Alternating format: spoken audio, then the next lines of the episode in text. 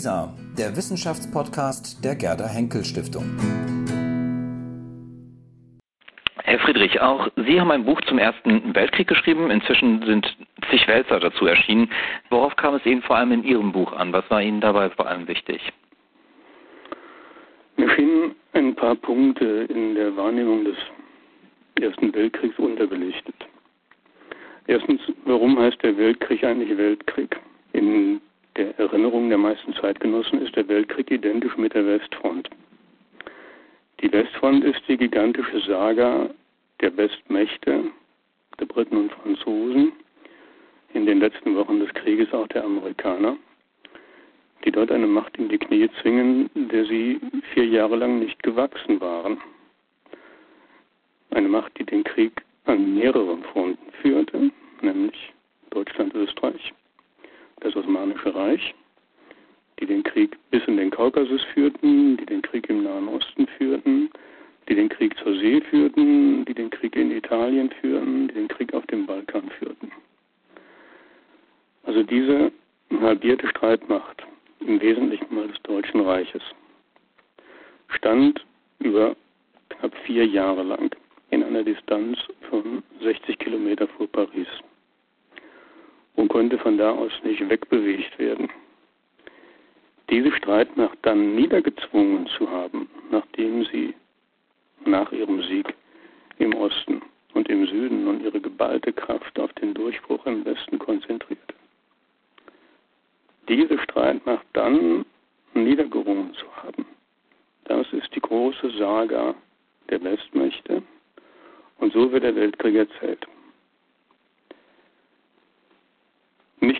Krieg, der eine Siegergeschichte ist.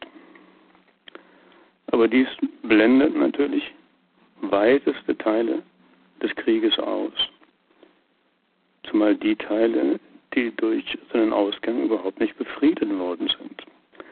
Also die unterbelichteten Teile sind für mich nach wie vor der Krieg in Russland, der Krieg gegen Rumänien, Serbien, teilweise Griechenland, auf dem Balkan, der Krieg im Fernen Osten gegen Japan.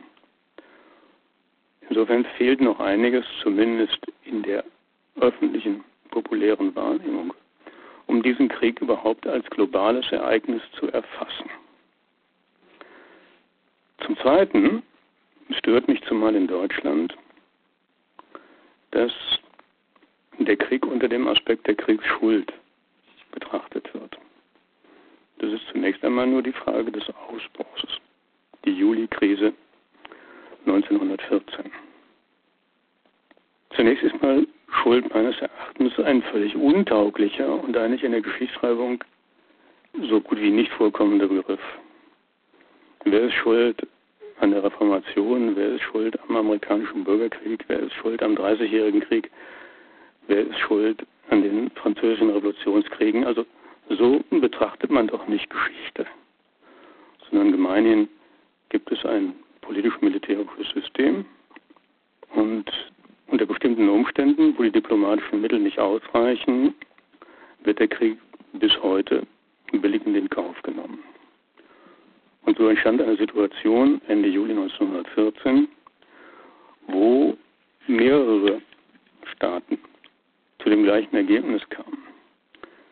Dass, wenn sie abwarten, militärisch sich zu rüsten, zu mobilisieren und den Waffengang zu stürzen, sie die zu spät Kommer sind, die das Leben bestraft. Und so ist in der Darstellung der Juli-Krise für mich der vorherrschende Impuls nicht ein Griff von irgendjemandem nach der Weltmacht, sondern die Sorge, den Krieg zu verlieren. Das ist das alles beherrschende Gefühl, was doch eindeutig aus den diplomatischen Akten hervorgeht. Aber der Krieg, der im Juli 1914 allen vor Augen stand, war doch nicht derjenige, der 1915, 16, 17, 18 überall tobte. Das war doch ein vollkommen anderer Krieg. sowohl in seiner Dimension als auch in seiner Zielsetzung. Wann hätte denn Frankreich im Juli 1914 daran gedacht, für die Zielsetzung des linken Rheinufers zu kämpfen? Wann hatte Deutschland daran gedacht, gegebenenfalls für die Annexion von Kurland oder der flandrischen Küste zu kämpfen? Wann hätte England daran gedacht, für die Annexion Ägyptens zu kämpfen? Das heißt, der Krieg in seiner Motivation, in seinem inneren Grund, der dann für uns der Weltkrieg ist, ist doch ein ganz anderer als derjenige, der diesen politischen Zwischenfall auf dem Balkan beantwortete. Das hat auch überhaupt nichts damit zu tun. Also ist, wenn schon sich die Frage nach der Verantwortlichkeit oder, das wäre mir sympathischer, nach der Kausalkette stellt, wie kommt dieser weltumschlingende, alle Nationen ruinierende und demoralisierende Krieg zustande? Was lässt ihn so lange dauern und was lässt vor allen Dingen die europäischen Nationen Abschied nehmen von dem Gedanken der Kompromisslösung? Der totale Sieg war doch nicht der Normalfall der europäischen Kriegsauseinandersetzung.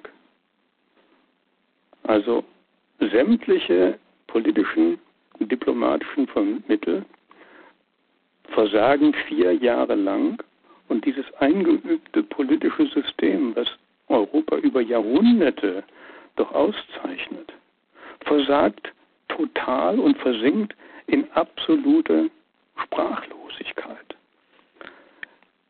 Der Krieg selber setzt doch in sich die Probleme, von denen man 1914 im Juli nichts ahnte, die sich aber dann akkumulieren zu einem gordischen Knoten und alle miteinander finden aus der Verbissenheit in die militärische Lösung, die kein Ergebnis bringt, die nur Reichtum und Blut verschlingt.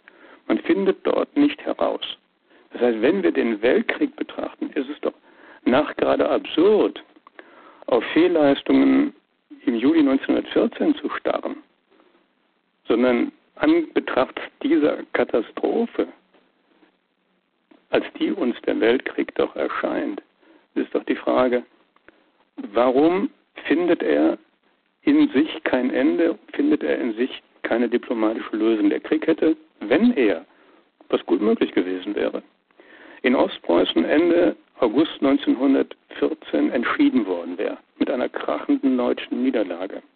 Oder wenn er entschieden worden wäre in der Marne-Schlacht im September 1914 zugunsten Deutschlands. Oder wenn er entschieden worden wäre in der Karpatenschlacht Ende 1914, wo die russische Streitmacht auf dem Kamm der Karpaten durch die ungarische Tiefebene auf Budapest durchstoßen konnte wie durch Butter. Überall da waren im Prinzip schnelle Ausgänge möglich, aber sie geschahen nicht. Wenn sie geschehen wären, würden wir uns doch heute nie im Leben die Frage nach der Urkatastrophe des 20. Jahrhunderts stellen. Dann hätte der Krieg seine normale Clausewitz-Funktion erfüllt, wie durch die Jahrhunderte in Europa. Ist ja der kriegerischste, blutigste Kontinent überhaupt. Nämlich in einem Kräftemessen den Stärkeren die stärkere Koalition zu ermitteln, die der anderen ihren Willen aufgedrängt hätte. Punkt. So, jetzt habe ich schon das halbe Buch erzählt. Nee, Sie haben mir viele Möglichkeiten gegeben, da jetzt einzuhaken. Das spricht alles für eine innere Dynamik des Krieges, die sich sozusagen selbst erst im Krieg heraus ergibt. Gerd Krummeich hat ja auch schon gesagt, wenn man gewusst hätte, was für ein Krieg da ausgebrochen ist, hätte man ihn gar nicht erst gestartet. Jetzt sagen Sie, wenn das, wenn das, wenn das. Das hat so ein bisschen was von kontrafaktischer Geschichtsschreibung. Warum ist denn das dann alles nicht so gekommen, wie Sie das gerade angesprochen haben? Erstmal, wie eine Schlacht ausgeht, hängt von Dingen ab, die nach dem Dafürhalten aller großen Militärs überhaupt nicht planbar sind. Das hängt vom Geschick ab. Es gibt keine mathematische Rechnung, die begründet, warum die Deutschen die Marne-Schlacht verlieren mussten, warum die Russen sich in den Karpaten im Dezember, Januar 1914 nicht durchsetzen konnten warum zumal die Deutschen Ende August in Ostpreußen nicht verloren haben gegen eine gewaltige Übermacht und einer nahezu aussichtslosen Situation. Die Schlacht von Tannenberg war militärisch betrachtet das pure Himmelswunder. Ein verhängnisvolles Himmelswunder. Denn wäre sie so, wie sie nach dem Abmessen der Kräfte hätte ausgehen müssen, ausgegangen, wäre es ungemein segensreich gewesen. Das heißt, die Geschichte ist offen. Nicht alles in der Geschichte kommt zwangsläufig, weil es so kommen musste, sondern die Menschen sind in ihren Handlungen frei. Es geschehen Irrtümer, es geschehen Zufälle, es gibt verhängnisvolle Ketten. Und aus dem heraus müssen wir doch fragen, wo sind die neuralgischen Punkte in diesem Krieg, wo er sich entschieden hat. Und zwar eigentümlicherweise immer dafür entschieden hat, dass er weitergeht, dass er nicht aufhört. Weil die Blöcke, die sich gegenüberstehen, den Stärkeren nicht zu ermitteln wissen und, was dahinter steht, das militärische Mittel stumpf geworden war. Das ist das, worin sich die Militärgeschichtsschreibung doch einig war, dass in den Elementen des Krieges, nämlich erstens Feuerkraft zweitens Bewegung, die Feuerkraft durch die Industrialisierung der Waffen ein solches Übergewicht gewonnen hatte, dass die Bewegung, die Beweglichkeit von Truppen, die Eroberung von Gelände ins Hintertreffen geriet und aus dieser Imbalance zwischen Feuerkraft und Bewegung entstand zumindest an der Westfront ein Stellungskrieg, aus dem es zunächst einmal militärisch keinen Ausweg zu geben schien. Erst als das militärische Mittel aus dem Kriege heraus neue Wege eröffnete, a, die Deutschen entwickelten über ihre Sturmtrupptaktik eine Möglichkeit, mit kleinen Gruppen Breschen gegnerische geharnische Front zu schlagen. B, die Erfindung des Panzers. C müsste man dazu fügen, die Hungerblockade, darauf möchte ich nochmal separat zu sprechen kommen. Also das militärische Mittel selber versagte eigentlich über die meiste Zeit des Krieges an der Westfront total. Es war ein wechselseitiges Zermürben, ohne die entfernte Chance, in einem halbwegs zu verdrehenden Zeitraum militärisch einen Sieger zu ermitteln. Aber, jetzt komme ich wieder zu sprechen, auf meinen Eindruck der halbierten Wahrnehmung des Krieges. Das alles passiert doch im Osten überhaupt nicht.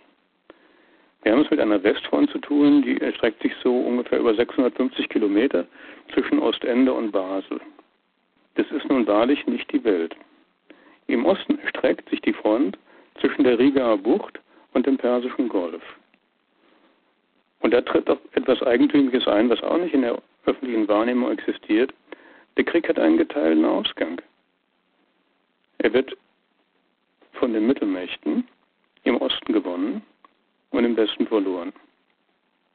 Es bestand doch zweifelsohne die Möglichkeit für die deutsche Reichsführung, die letzte verhängnisvolle Offensive im Westen im März 1918 zu unterlassen.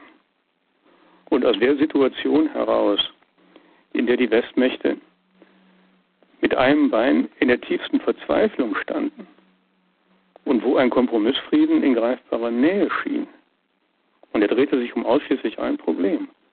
Um Elsass-Lothringen und die Reannexion von Elsass-Lothringen, das 1871 Frankreich verloren gegangen war. Da wäre es möglich gewesen, wie wir aus den Akten wissen, dass Frankreich gegen die Rückerstattung Elsass-Lothringens aus dem Kriege ausgestiegen wäre. Das heißt, der Krieg, die Westfront, hätte sein Territorium verloren. Im Osten war ja schon Frieden. Und im Westen, da wo er vier Jahre militärisch ergebnislos tobte, bestand die Möglichkeit, Ende 1917, Anfang 1918, durch einen politischen Austausch, nämlich den Austausch von Elsass-Lothringen, den Krieg auf einer Kompromisslinie zu beenden. Dies wäre Sache des Deutschen Reiches gewesen. Die hatten den Krieg gewonnen, es aber nicht gemerkt. Ob sie jetzt dazu kontrafaktisch sagen oder ob sie sagen, da haben die Deutschen einen Fehler gemacht, Es hat nicht so ausgehen müssen, wie es ausgegangen ist. Es hat nicht so ausgehen müssen, wie es ausgegangen ist. Jetzt sind Historiker doch daran interessiert, Kausalketten herzustellen, zumindest zu erklären, warum das eine dem anderen gefolgt ist. Wie passt das zusammen mit der Sicht auf den Krieg, dass eben doch keine innere Logik vorhanden war, sondern alles einer gewissen Eigendynamik und auch fast zufällig sozusagen sich ereignet hat? Kausalketten ergeben sich aus den Zufällen. Aus den Zufällen, dass der Krieg eben nicht Ende August 1914 zu Ende war, als der Schlieffenplan gescheitert war. Der Schlieffenplan sah doch vor, die einzige Chance des Deutschen Reiches besteht darin, Frankreich zu schlagen, umzukehren nach Osten und dann in Russland sich durchzusetzen, weil bis dahin im Osten nichts Neues ist. Die brauchen erstmal sechs, acht Wochen, bis sie überhaupt an der deutschen und österreichischen Grenze aufmarschieren können. De facto aber waren die Russen bereits am 15. August an der Rominter Heide an der ostpreußischen Grenze. Und zwar in einer überwältigenden Überzahl. Aus dem Zufall heraus, dass, nun müsste ich eine kleine Anekdote erzählen, ein russischer General lässt den anderen im Stich. Das Wunder von Tannenberg beruht natürlich einerseits auf der Edinburgh-Ludendorffschen Brillanz, die hätte aber nicht ausgereicht, wenn der Gegner nicht einen fürchterlichen Fehler gemacht hätte, indem der General von Rennenkampf den General Sasonow im Stich ließ. Für einen russischen General gibt es oft jemanden, der schlimmer ist als der Feind, nämlich seinen Kollegen. Der Rennenkampf gönnte dem Sasonow den Sieg nicht. Und aus dem Fehler des Feindes heraus schöpft man natürlich die eigentlichen Vorteile des Krieges. Die Fehler muss man in die andere Seite machen lassen. Also aus diesem Zufall heraus ist das Logischste nicht passiert, dass zwei Generäle sich unterstützen. Entstand also hier eine Situation, dass der Krieg voranging. Und so entstanden immer wieder Situationen, wo man nicht sagen kann, dass eine Logik waltete, aber dass ein Verhängnis waltete. Ein Verhängnis in dem Sinne, dass das militärische Mittel zu keinem Ergebnis kam. Nun produzierte aber der Krieg, der dauerte und dauerte und dauerte, völlig neue Gründe, die ihm am Anfang nicht inhärent waren, nämlich dass die Landkarte des gesamten Kontinents umgestaltet wird. Um den Krieg fortzuführen, mussten Kriegsziele ersonnen werden, die am Anfang nicht im Bereich des Möglichen zu liegen schienen. Es lag nicht im Bereich des Möglichen, dass Frankreich Elsass-Lothringen gewaltsam von Deutschland lostrennt. Es lag nicht im Bereich des Möglichen, dass Deutschland im Baltikum Kurland annektiert. Es recht lag es nicht im Bereich des Möglichen, dass es am Ärmelkanal einfach einen Marionettenstaat der Flamen in Flandern errichtet. All das waren Situationen, die aus dem Krieg heraus entstanden, und zwar warum? Es gab für dieses Massensterben, es gab für diese enorme Verschwendung des Reichtums des Kontinents keinen eigentlichen Grund. Warum gehen die eigentlich in den Krieg? War die Balkankrise 1914 und die Erschütterung des Habsburger Reiches durch den slawischen Nationalismus nicht anders zu lösen? Als einige hunderttausend Leute gestorben waren und weitere hunderttausend würden sterben, hunderttausende würden sterben müssen, um den Krieg weiterzuführen. Dazu hatte doch überhaupt keiner das Geld die Mittel, die Rohstoffe. Da wurden neue Kriegsziele ersonnen, und zwar nach dem Prinzip wünscht er was. Es wurden Nationen hineingezogen wie Rumänien, Italien, Griechenland, die eigentlich überhaupt darin nichts zu suchen hatten. Die rein beglückt wurden mit Fantasieforderungen, die die ganze Umkehr der Kräfteverhältnisse auf dem Balkan verlangte. Diese Annexionen, unter denen nur der deutsche Annexionswunsch in Belgien bekannt ist, zum Beispiel die Annexion von Ägypten, ist also immerhin 900.000 Quadratkilometer. Das ist viermal so groß wie England. In den ersten Kriegswochen ihrem Imperium einverleibt und dort bis Mitte der 50er Jahre des 20. Jahrhunderts geblieben. Diese Forderungen tauchten auf, um dem Krieg neue Motive zu geben, einen neuen Anreiz zu geben. Ein Grund dafür, diesen enormen Blutzoll von den Armeen, ihren Familien und den Nationen zu verlangen. Wozu sterben diese Söhne? Wie die Fliegen in den großen Materialschlachten des Weltkrieges. Das heißt, die Annexionen dienen doch in erster Linie dazu, ein Wolkenkuckucksversprechen, das mit keiner Balance, keiner politischen Balance in Europa vereinbar ist, Wolkenkuckucksversprechen aufzustellen, die jeweils nur in einem totalen Krieg realisiert werden können. Deutschland muss doch total geschlagen werden, um ihm das linke Rheinufer abzunehmen. Insofern dienen diese Wolkenkuckucksverbrechen der inneren Konsumtion. Sie geben neue Ziele, erhalten die Moral und verunmöglichen jede Form von politischem Ausgleich mit dem Gegner. Das ist eine Kausalität. Eine Kausalität, die sich aber zwangsläufig ergibt. Nämlich daraus, dass man in den Zeiträumen, die finanzierbar und absehbar sind, kein militärisches Resultat erzielt. Also muss man Krieg führen, wie der britische Premier Lloyd George sagt, das können wir noch 100 Jahre so weitermachen. The last man may decide, sagt David Lloyd George. Also wenn der letzte Mann entscheidet, frage ich mich, was ist eigentlich aus den vorangegangenen Männern geworden? Die sind dann offensichtlich alle tot. Also es bleibt einer übrig, der hat gewonnen. Vollkommen irreale Vorstellungen, die aus einer Zwangsläufigkeit heraus passieren. Mhm. Sie zeichnen so ein Bild einer großen menschlichen Tragödie damit. Sie sprechen von Annexionen, von den verlorenen Söhnen, von den vielen Verbrechen, die begangen wurden im Krieg. Schreit das dann nicht erst recht nach der Frage, wer ist schuld daran?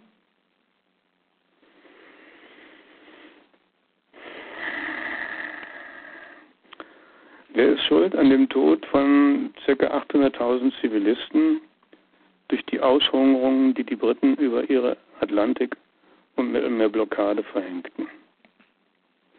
Wollen Sie das als eine Schuld bezeichnen? Es ist zunächst einmal die vorsätzliche Tötung im Wesentlichen von kleinen Kindern und alten Menschen. Das sind diejenigen, die aus dem Mangel an Nahrung, aus dem Mangel an Medikamenten, an Fetten, in den Krankenhäusern, in Gefängnissen, die zahlten die Kosten der Lebensmittelblockade. Das war eine Aktion, die absolut jenseits des herkömmlichen Seekriegsrechts angesiedelt war. Das ist jetzt nicht mein Urteil, sondern das Urteil aller damaligen nicht im Krieg stehenden neutralen Nationen also beispielsweise von Holländern, von Dänen, von Schweden und hauptsächlich der Amerikaner. Die hielten die Atlantikblockade von Lebensmitteln für einen ganz klaren Rechtsverstoß. Die Engländer wiederum, die aus der Zwangslage an ihrem Frontabschnitt in Flandern keine Entscheidung herbeiführen zu können, sich nun auf das verließen, was sie hatten, nämlich eine enorme Macht zur See, was sollten sie tun? Sollten sie die Macht zur See völlig unbeteiligt aus dem Krieg herauslassen? Oder sollten sie ihre schärfste Waffe so einsetzen, wie sie nach heutigem Urteil fähig war, den Krieg zu entscheiden? Das können Sie nun eine Schuld nennen, wenn Sie sagen, es handelt sich hier nach Auffassung damaliger Zeit um eine Kriegsrechtswidrigkeit und die hat einen Veranlasser. Der Veranlasser wiederum sagt, Not kennt kein Gebot. Also der Krieg radikalisiert sich in einem zuvor in der europäischen Zivilisation unfassbarem Maße. Das sollte sich fortsetzen im Zweiten Weltkriege. Das können Sie nun alles also hier als Schuld von Einzelnen ansehen. können sie aber auch ansehen als, ja, es ist das Verhängnis des sich in den Krieg begeben, ohne den Krieg entscheiden zu können mit den ordentlichen und bis dahin für rechtmäßig angesehenen Mitteln. Dann greift man, und das ist ganz allgemein, dann greift man zu unordentlichen Mitteln und gibt sich nicht etwa geschlagen. Das ist ein Strudel, der die Nationen hineinzieht, und zwar in einem vorher unvorstellbaren Maße. Das würde ich mehr mit Sigmund Freud vielleicht als eine Tragik der Zivilisation ansehen, deren zivilisatorische Schicht eben doch eine sehr dünne ist. Und am Ende ist zur Durchsetzung der Ziele eigentlich jedes Mittel erlaubt. Trotzdem drehte sich doch gerade die Diskussion um den Ersten Weltkrieg jetzt im vergangenen Jahr vor allem um die Schuldfrage. Das heißt, die Menschen scheint das ja doch zu bewegen und vor allem zu interessieren, nach moralischen Gesichtspunkten Punkte zu verteilen. Die waren mehr schuld als die anderen. ist das menschlich? Ist das ahistorisch? Ist das unsinnig? Wie würden Sie es bezeichnen? Für mich ist da der Begriff der Schuld ansonsten in der Historiografie doch eine sehr marginale Rolle spielt ein Anzeichen dafür, dass in der Zeitgeschichte und zumal in der Betrachtung der Weltkriege die Parteilichkeit und wenn Sie so wollen, die Propagandaphase noch nicht aufgehört hat.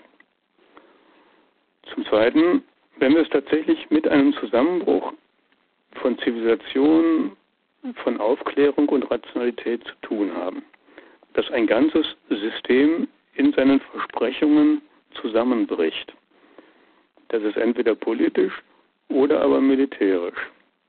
Das Zusammenleben von Völkern auf begrenztem Raum zu organisieren weiß, ohne dass die alle miteinander strikt wie die Lemminge auf den Abgrund zugehen und hinunterspringen. Wenn dieses System total versagt, der Glaube an Religion, an Mitmenschlichkeit, an Christlichkeit, an Rationalität, an militärisches Kalkül, nichts von dem lässt sich verwirklichen ist es dann nicht nahezu eine Flucht in die Frage nach einem, der schuld war? Wenn der nicht gewesen wäre und nur die anderen gewesen wären, die nichts als Vernunft und Menschlichkeit und Recht im Kopf hatten, wenn der eine Übeltäter nicht gewesen wäre, hätte das System funktioniert. Es gab den Störenfried, man muss jetzt nicht lange nachdenken, wer das gewesen sein könnte. Meistens ist sowas der Verlierer. Der Störenfried hat ein eigentlich funktionstüchtiges System in den Abgrund gerissen. Alle waren gezwungen, sich nun ineinander zu verbeißen und zu verkrallen, bis der Störenfried erledigt war. Ich meine, es gibt eine einzige alternative Vorstellung schon im Krieg. Das ist ja eine Vorstellung, die aus dem Krieg entsteht. Einer ist es schuld der hat angefangen oder der betreibt besonders barbarische Mittel, also das größte Movens des Krieges war die Gräuelpropaganda, ausgezeichnete Gräuelpropaganda, muss man sagen, der Briten über den deutschen Aufenthalt in Belgien, der im Wesentlichen dazu diente, den Kindern die Hände abzuhacken. Also ist ja nicht die Aufgabe der Propaganda, die Wahrheit zu erzählen, sondern die Emotionen hochzuputschen es ist eben dann außerordentlich heilsam für die Gesamtheit aller anderen, wenn sie jemanden gefunden haben, der die eigentliche Ursache des Krieges war. Und die Ursache sowohl seines Ausbruchs als auch der Art und Weise seiner Gestaltung und der Art und Weise seiner Ausdehnung. Das ist aber doch an Betracht der Verhältnisse völlig lächerlich. Es ist doch völlig außer Frage, dass nicht die leiseste Bereitschaft von Engländern und Franzosen bestand, bis weit hier in das Jahr 1917 hinein, einen Kompromissfrieden mit Deutschland auch nur zu erwägen, was ich vollkommen logisch finde. Ich finde das vollkommen logisch. Wenn ich letztendlich mich frage, was hat die frühzeitige Beendigung des Krieges verhindert, dann sehe ich in erster Linie eine gewaltige Asymmetrie in dem militärischen Erfolg. Es steht hier im Wesentlichen eine Macht Deutschland. Die militärische Kraft von Österreich und der Türkei kann man vergessen. Es steht im Wesentlichen eine Macht, gegen folgende, und jetzt zähle ich mal der Reihe nach auf, wer sich hier gegen Deutschland in Stellung bringt. Das ist Russland, Frankreich, England, Rumänien, Italien, Serbien, am Fluss Griechenland, Japan, China und vom ersten Tag an im Grunde die Vereinigten Staaten, die nämlich das militärische und finanzielle Rückgrat des Materialkrieges sind. Sie liefern 40 Prozent des Kriegsbedarfs der Entente. Also gegen diese gewaltige Macht steht eine einzelne Macht und vermag es sogar in dieser Auseinandersetzung A, den Krieg völlig aus seinem Territorium herauszuhalten und ihn auszufechten 60 Kilometer vor der gegnerischen Hauptstadt im Westen und 200 Kilometer vor der gegnerischen Hauptstadt im Osten und im Osten schließlich einen Sieg davonzutragen. Das heißt, nur dieser Weltkoalition war es doch möglich, dieser Macht Paroli zu bieten. Jeder einzelne Bestandteil dieser Weltkoalition, sei es England, sei es Russland, sei es Frankreich, wäre doch dem Deutschen Reich in keiner Weise gewachsen gewesen, sondern hätte sich seinem Willen in jeder erdenklichen politischen Auseinandersetzung beugen müssen. Und so, das ist jetzt nicht meine Fantasie, sondern es sind Aussagen hier hoher britischer Generäle und Politiker, also ich beziehe mich hier vor allen Dingen auf den südafrikanischen General Jan Smuts, der sagt, das Deutsche Reich, das ist für mich also hier die authentischste Aussage und die zwingendste Begründung für die Haltung der Engländer in diesem Krieg. Das Deutsche Reich entfaltet in diesem Krieg eine derartige unverhältnismäßige Kraft, dass es unmöglich ist, den Krieg auf der Basis dieser Kraftentfaltung mit einem Kompromiss zu beenden, sondern diese Kraft muss niedergerungen werden. Sie ist nicht balancefähig für den Rest der Welt.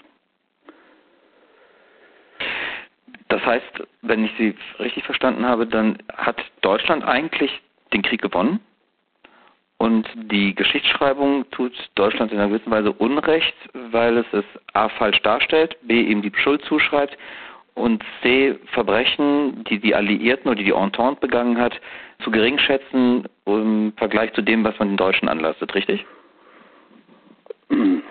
Nein. Erstens, die stärkste Macht der am Krieg Beteiligten hat ihn verloren. Zweitens, sie hat ihn halb verloren. Sie hat ihn im Westen verloren im Osten gewonnen, dann aber in der Bilanzierung hatte sie ihn ganz verloren.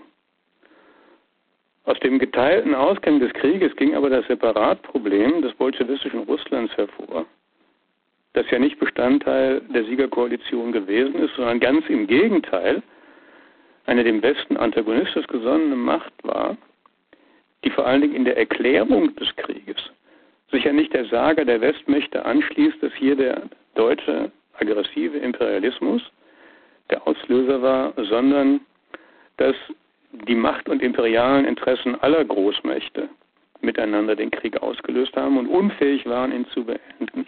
Lenin war ja der Einzige, der sagte, es gibt jetzt also nur noch eine Möglichkeit, aus diesem Krieg einfach bedingungslos auszusteigen. Daraus entstand dann im März 1918 der Vertrag von Brest-Litovsk. Die stärkste Macht hat den Krieg verloren. Zweitens, die Fortsetzung des Krieges aller gegen die stärkste Macht entwickelte den Charakter eines Kreuzzugs. Die alle in Schrecken haltende Macht wurde der Inbegriff des Bösen. Sie wurde die Macht, mit der kein Friedensschluss möglich war, sondern die von den rechtsfolgsamen und friedenswilligen aufgelöst, so weit geschwächt werden musste, dass sie keine Gefahr für den Weltfrieden mehr bedeutete. Die Begründung davon war aber nicht die militärische Stärke, sondern die propagandistische, verlautbare Begründung war die, dass dieses Reich in einem apokalyptischen Maße Verbrechen beging. Sie hielt sich nicht etwa in Belgien auf, um laut Schlieffenplan in wenigen Tagen nach Nordfrankreich zu kommen, sondern um sich sinnlos zu besaufen, die Frauen zu vergewaltigen, ihnen die Brüste abzuschneiden und ihren Kindern die Hände abzuhacken. Dies wurde eine Propagandaschrift, der sogenannte Bryce Report, der auf der ganzen Welt das Charakterbild des Deutschen prägte. Dies ist also hier eine Pickelhaubenbestie, die im Wesentlichen aufgebrochen ist, das Kind in der Wiege zu schänden.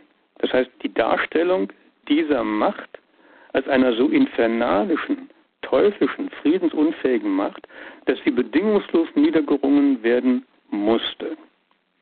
So. Lässt sich dieses Bild mit der Realität des Krieges nun nach 100 Jahren tatsächlich vereinbaren? Erstens, all diese propagandistisch blutrünstig frisierten Verbrechen haben nicht stattgefunden. Kein einziger Soldat hat einem belgischen Kind die Hand abgehackt. Die Normalität des Krieges ist das Verbrechen geschehen. Dies ist auch die Normalität des Friedens. Es geschehen Verbrechen in einer laufenden Serie 24 Stunden am Tag. Warum im Kriege nicht? Also, alle Seiten begehen Verstöße gegen etabliertes Recht. Und die Frage ist, geben und nehmen sich die Parteien des Krieges in ihrer Rechtsfolgsamkeit gegeneinander irgendetwas? Berühmter Fall ist die deutsche Schändung der belgischen Neutralität. Deutschland will gegen Belgien nicht Krieg führen, aber es will belgisches Gelände durchziehen, um schleunigst nach Frankreich zu gelangen. Das ist eindeutig ein Verstoß gegen die von den Deutschen selber mit gewährleisteten belgischen Neutralität und auch gegen die Hager Landkriegsordnung. Nur ist dies der einzige Verstoß gegen die Neutralität, die in diesem Kriege stattfindet. Völlig unbekanntes Beispiel ist ein total ähnlicher, erfolgreicher Versuch der Franzosen und der Briten, die griechische Neutralität zu Fall zu bringen, um auf diese Art und Weise nach Mazedonien, Serbien, auf den Balkan zu gelangen und von da aus das Habsburgische Reich zum Einsturz zu bringen. Dies geschah mit militärischen Mitteln unter der Bedrohung vom Hafen Piräus aus Athen zusammenzuschießen, geschah unter zwangsweiser Ablösung des griechischen Königs Konstantin. Das war also hier ein völlig analoger Fall zu dem deutschen Einmarsch durch Belgien. Ein neutrales Gebiet, was geografisch im Wege steht, wird selbstverständlich zu Durchzugszwecken gefügig gemacht.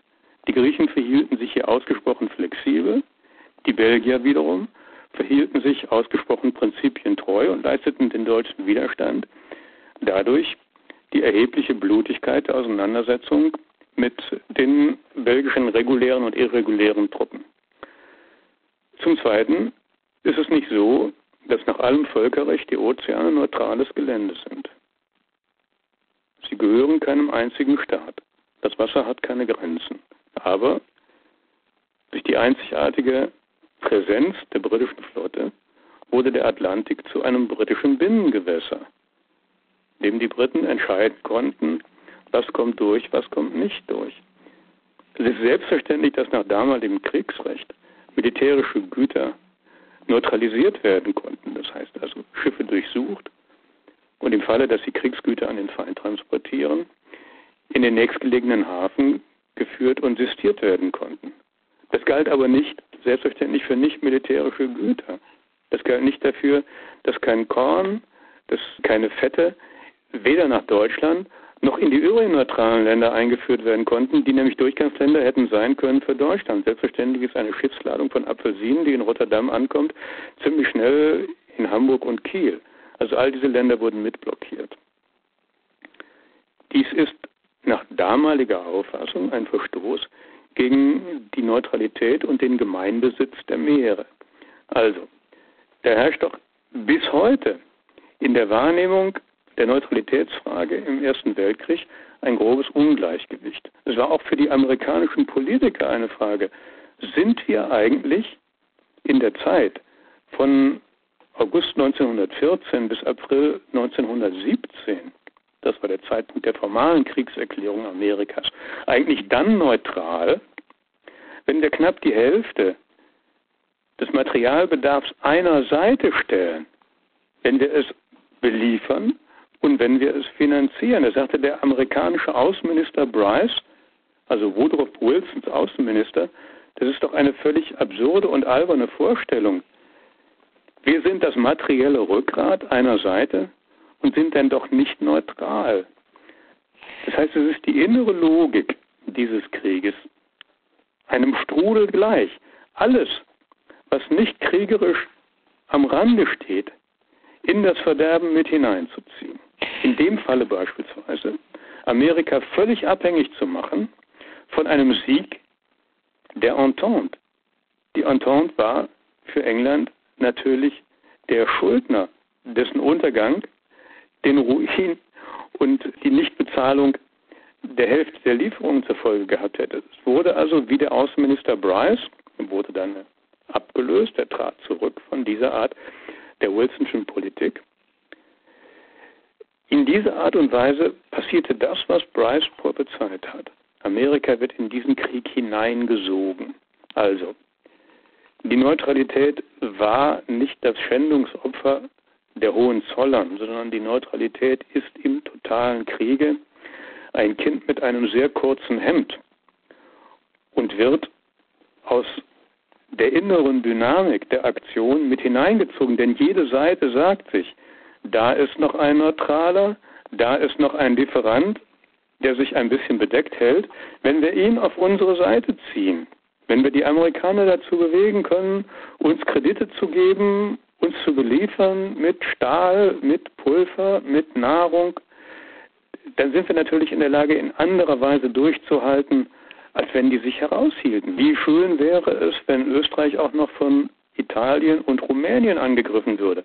Also korrumpieren wir die, diese neutralen Länder, Italien und Rumänien waren ja neutral, wir korrumpieren sie mit Gebietsangeboten. Was können sie alles noch bekommen? Würde Italien seine Neutralität aufgeben, wenn es Südtirol bekommt? Würde Rumänien seine Neutralität aufgeben, wenn es Transsilvanien bekommt? Also wir erkennen da die Logik eines Weltkrieges, der ja nicht als Weltkrieg anfängt, sondern der langsam die Welt verschlingt. Die neutrale Welt verschlingt. So, das ist ein Punkt. Ein anderer Punkt ist natürlich, dass die gewaltsame Vernichtung zivilen Lebens. Da standen die Deutschen an dem Pranger, weil sie den Partisanenkrieg oder Krieg gegen irreguläre belgische Truppen, Franc-Tireur, tatsächliche oder vermeintliche Franc-Tireurs, führten unter anderem mit Repressalien an der Zivilbevölkerung. Das damalige Repressalienrecht ließ das eigentlich auch zu, aber möglicherweise doch nicht in dem unverhältnismäßigen Rahmen und in dieser furiosen Weise, wie es die Deutschen machten. Ähm, diese, sagen wir mal hier nach englischer Berechnung, ungefähr 6000 belgischen und nordfranzösischen Zivilisten, die Vergeltungserschießungen der Deutschen zum Opfer fielen. Nicht, weil sie an irgendetwas schuld waren, sondern weil sie willkürlich herausgegriffen wurden. Pfarrer, Lehrer, Bürgermeister, Frauen auf der Straße, weil sie herausgegriffen wurden, um an ihnen etwas zu vergelten, was man als Partisanenangriffe aus dem Hinterhalt ansah. Diesen 6000 von den Deutschen, teils rechtlich, teils widerrechtlich getöteten Zivilisten stehen immerhin 800.000 Zivilisten gegenüber, die in der britischen Hungerblockade ihr Leben ließen. Auf der anderen Seite sind hinzuzuzählen zu den deutschen Gräueln die Zivilisten, die auf amerikanischen Passagierdampfern von New York nach England auf die britischen Inseln fuhren. Egal, ob auf der Lusitania, das ist der berühmteste Fall, im Frühjahr 1915, ob auf der Lusitania auch noch Pulver und Schrapnellhülsen transportiert wurden oder nicht. Die Tötung von 1000 Zivilisten, um eine Lieferung von Schrapnellhülsen zu verhindern, ist in jeder Weise grob unverhältnismäßig. Und die Tatsache, dass ob dieses Erfolges der Ertränkung von 1000 Zivilisten in Deutschland ein Freudensfest ausbrach, ist umso mehr abstoßend und ekelhaft. Aber wenn wir die puren Zahlen einmal gegenüberstellen, wir machen also hier aus der Frage der Rechtsfolgsamkeit der verschiedenen Teilnehmer des Ersten Weltkrieges mal einen reinen Zahlenvergleich dann stehen vielleicht maximal,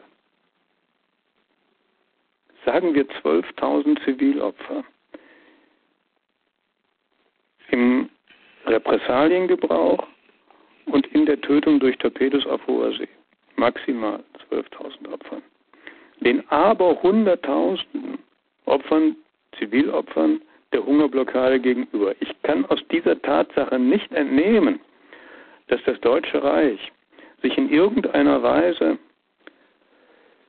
barbarischer und rechtloser verhalten hätte als die Gegenseite. Mhm.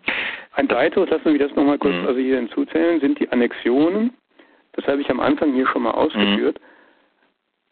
Mhm. Nicht eine der Kriegsparteien beteiligte sich an dieser Schlechterei ohne ein Annexionsziel, ohne sich dabei einen erheblichen Zuwachs an Territorium und Märkten zu versprechen. Ob das die Russen waren, die Ostpreußen und Galizien und die Dardanellen unter ihre Kontrolle bringen wollten, ob es die Franzosen waren, die im Nahen Osten Syrien und den Libanon unter ihre Kontrolle bringen wollten, Engländer, die Palästina und Ägypten unter ihre Kontrolle bringen konnten, erst recht die Annexion der deutschen Kolonien, die also hier schon in den ersten Kriegsmonaten hier völlig geräuschlos lief. Also es ist also hier ein Territorium, ist ja halb so groß wie Europa. Also es lässt sich an den Annexionszielen, wir benutzen den Krieg, um unser Territorium und unsere Einflusszonen zu vergrößern. Auch hier lässt sich an den Beteiligten eigentlich kein Unterschied erkennen. Also ist die Zeichnung des Krieges als einen Kreuzzug von Gut gegen Böse von Unschuldigen, die all dieser Laster, Kriegsverbrechen, Annexionismus völlig unverdächtig sind, gegen eine Macht, die dies als Selbstverwirklichung betreibt, in einem Maße grotesk an der Wirklichkeit vorbeigezielt, dass man das schon als boshaft bezeichnen muss. Das ist also hier in meinen Augen keine Geschichtsschreibung mehr, wenn diese Sachverhalte überhaupt nicht erwähnt werden, hm. wenn sie nicht in der Geschichte des Weltkriegs als Faktum auftauchen. Die Hungerblockade einfach als eine Selbstverständlichkeit erscheint. Natürlich lässt man Hunderttausende von alten Frauen und kleinen Kindern sterben, buchstäblich also hier sich zu Tode hungern, um sich gegen die Hohenzollern durchzusetzen. Das taucht allenfalls als eine Fußnote aus, aber doch nicht als eine Tendenz des totalen Krieges zur Rechtlosigkeit. Also erkenne ich nicht, dass dieser Kreuzzug Erster Weltkrieg, dieser gut-böse Krieg irgendetwas mit der Wirklichkeit zu tun hat. Mhm. Ich habe im Vorfeld auch im Laufe des Jahres eine Reihe von Büchern gelesen zum Ersten Weltkrieg. Also all das, was Sie gerade aufgezählt haben, ist mir bekannt. Auch die Hungerblockade ist mir bekannt. Also ich kann das nicht ganz nachvollziehen, dass Sie das sozusagen als unterbelichtet bisher in der Forschung empfinden. Aber wenn ich Sie jetzt so höre, habe ich das Gefühl, es geht Ihnen so ein bisschen um historische Gerechtigkeit. Sie fühlen, dass Deutschland bisher immer als das Böse dargestellt wurde und es müsste jetzt sozusagen einmal deutlich werden, dass das eben nicht so war, sondern dass beide oder dass alle Seiten in irgendeiner Form gleich Anteil haben. Und eben nicht einer sozusagen der Böse war und alle anderen waren die Guten. Also ist es das, worum es Ihnen geht? gelesen haben, aber ich weiß vom Buch eines von mir hochgesetzten Kollegen, der die Hungerblockade also hier mit der Bemerkung apostrophiert, dass es immerhin den Deutschen gelungen sei, die Kalorien nicht auf unter 1000 absinken zu lassen. Ich habe mich da mal also hier ein bisschen kundig gemacht, weil mir das nicht viel gesagt hat. Ich hatte immer in meinem Leben genug zu essen, was eigentlich 1000 Kalorien sind. Also Sie können eine Hungerdiät beginnen und sich dann also hier in wenigen Wochen einige Dutzend Kilo herunterhungern. Aber ich habe mal humanitäre Organisationen gefragt, die auf den, den Flüchtlingslagern dieser Welt tätig sind und gesagt, was heißt eigentlich 1000 Kalorien? Ja, dicke 1000 Kalorien, die mein werter Kollege anführt, um zu sagen, dass es doch nun halb so schlimm gewesen sei, denn die habe man in Deutschland ja immerhin gehabt. Er sagt mir, wir haben in syrischen Flüchtlingslagern, also Lagern mit syrischen Flüchtlingen, heute ein absolutes Minimum von 2000. Alles, was darunter geht, alles, was darunter geht, ist absolut kriminell und tödlich. Und das deckt sich mit dem Bild eines doch in breitestem Maße durchgeführten Vernichtungsfeldzuges gegen zivile Bewohner, so wie die Deutschen die Stadt Leningrad ausgehungert haben im Zweiten Weltkrieg. Vielleicht können Sie mich verbessern. Sagen Sie mir doch ein Buch, dem diese Dimension, die rechtliche Dimension, aber auch die faktische und medizinische Dimension dargestellt ist, so wie sie hm. darzustellen wäre. Also ich habe nirgendwo den Begriff eines Vernichtungsfeldzuges gelesen, da gebe ich Ihnen recht, aber ich habe durchaus in den aktuellen Publikationen, sei es jetzt bei Münkler oder auch bei Clark oder bei Krummeich, habe ich das gelesen über die Hungerkatastrophe. Der Steckrübenwinter ist ja sozusagen auch ist ins mhm. kollektive Gedächtnis sozusagen der Deutschen ja auch eingegangen. Das ist ja nichts, was irgendwie verschwiegen werden würde, sondern das ist ja vollkommen da. Das kennt man ja, das weiß man. Und wie haben die Herrschaften das rechtlich beurteilt? Sagen Sie es mir. Na, Sie haben es ja gelesen als eine Kriegsmaßnahme, als völkerrechtswidrige Maßnahme auch bezeichnet. Bei Münkler zum Beispiel. Ja, das, das, nicht zu hören. das können Sie ja, bei Münkler so nachlesen. Aber, ja, aber gerade Münkler schreibt, es sind im Wesentlichen mal die Versorgungsprobleme des Deutschen Reiches selber. Die sind also nicht in der Lage, zu einem ordentlichen Verteilungswesen zu kommen. Also A, 1000 Kalorien können sie immerhin aufrechterhalten und dass es nicht mehr sind, liegt nicht an der Hungerblockade, sondern liegt daran, dass sie im Wesentlichen die Nahrungsmittel nicht ordentlich verteilen können. Gut, also ich habe so ein bisschen den Eindruck schon, dass Sie ein Unrecht sozusagen empfinden in der Art und Weise, wie Geschichte bisher über den Ersten Weltkrieg geschrieben wurde und dass Sie eine, nein, dass Sie ein, ist doch kein Unrecht. ein moralisches Unrecht, lassen Sie sich mich so sagen, also nicht ein justiziables Unrecht, sondern sozusagen, dass irgendwas falsch dargestellt wird, weil nein, nein, das sind das würde ich so Worte würde ich nie gebrauchen, mhm. sondern es ist uns doch beiden absolut geläufig, dass Geschichtsschreibung auch immer ein bisschen damit zu tun hat, wer ist in der Geschichte die stärkere Macht und wer hat mhm. namentlich in einem Krieg den Sieg davongetragen. Insofern ist selbstverständlich, zumindest also hier in der außerdeutschen Welt, die Darstellung des Krieges auch also hier eine patriotische Angelegenheit. Also ich lese also hier in amerikanischen Zeitungen A, Amerika hat den Krieg gewonnen. Es hat zwar also hier erst im Juni 1918 überhaupt eingegriffen, also wenige Wochen bevor es zu Ende ist. Also die haben den Krieg gewonnen. Und zum Zweiten hat es zum ungeheuren Sieg der Demokratie der Welt geführt. Also das ist das wesentliche Ergebnis des Krieges, dass also hier sich um den Sieg der Demokratie verdient gemacht hat. Also nach wenigen Jahren war die Demokratie eine in Europa vollkommen abgewirtschaftete Staatsform, die in kaum einem Land außer in der Schweiz und in der Tschechoslowakei damals noch Anhänger hatte. Also die Demokratien wussten mit den Problemen des Krieges überhaupt nichts anzufangen. Und in der Wertschätzung der europäischen Bürger waren autoritäre Systeme diejenigen, die von Polen bis Spanien überall also hier im Vormarsch waren. Also es aber haben Sie vielleicht Frankreich, die Französische Republik zum Beispiel, die haben Sie da jetzt aber ausgelassen, oder? Nun, da gab es die Volksfront und da gab es also hier mhm. doch also hier einige Entwicklungen, die also hier auf autoritäre Lösungen hinausgingen. Wie weit man also auch Amerika, also hier ein Land, in dem Bewohner in Ghettos lebten und in dem hier das Lynchen, also hier nahezu eine nicht aufzuhebende wöchentliche Normalerscheinung war, wenn man also hier dies als eine Demokratie bezeichnen kann, würde ich auch ein paar Abstriche machen wollen.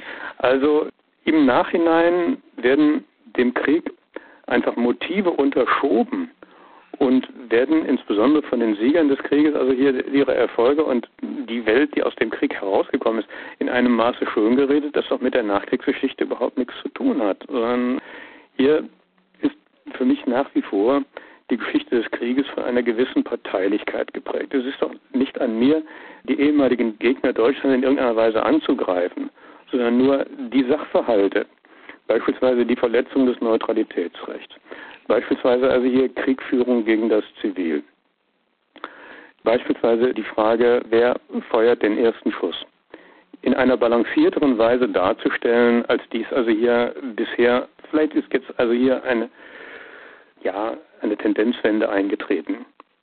Bei einigen Wissenschaftlern, Die Tendenzwende ist aber bei weitem noch in den Schulklassen, in den Gymnasien, in den Universitäten und vor allen Dingen also hier in den Fernsehanstalten noch lange nicht angekommen. Also ich sehe eine gewisse Inbalance. Belassen wir es doch dabei. Eine gewisse Imbalance in der Darstellung des Weltkrieges, was die Themen angeht und was die rechtlichen und moralischen Beurteilungen angeht. Um Balance in der Darstellung muss sich jeder Historiker einzeln bemühen. Würde ich sagen, belassen wir dabei. Ich bedanke mich für das Gespräch, ja. Herr Friedrich. Dankeschön. Adieu.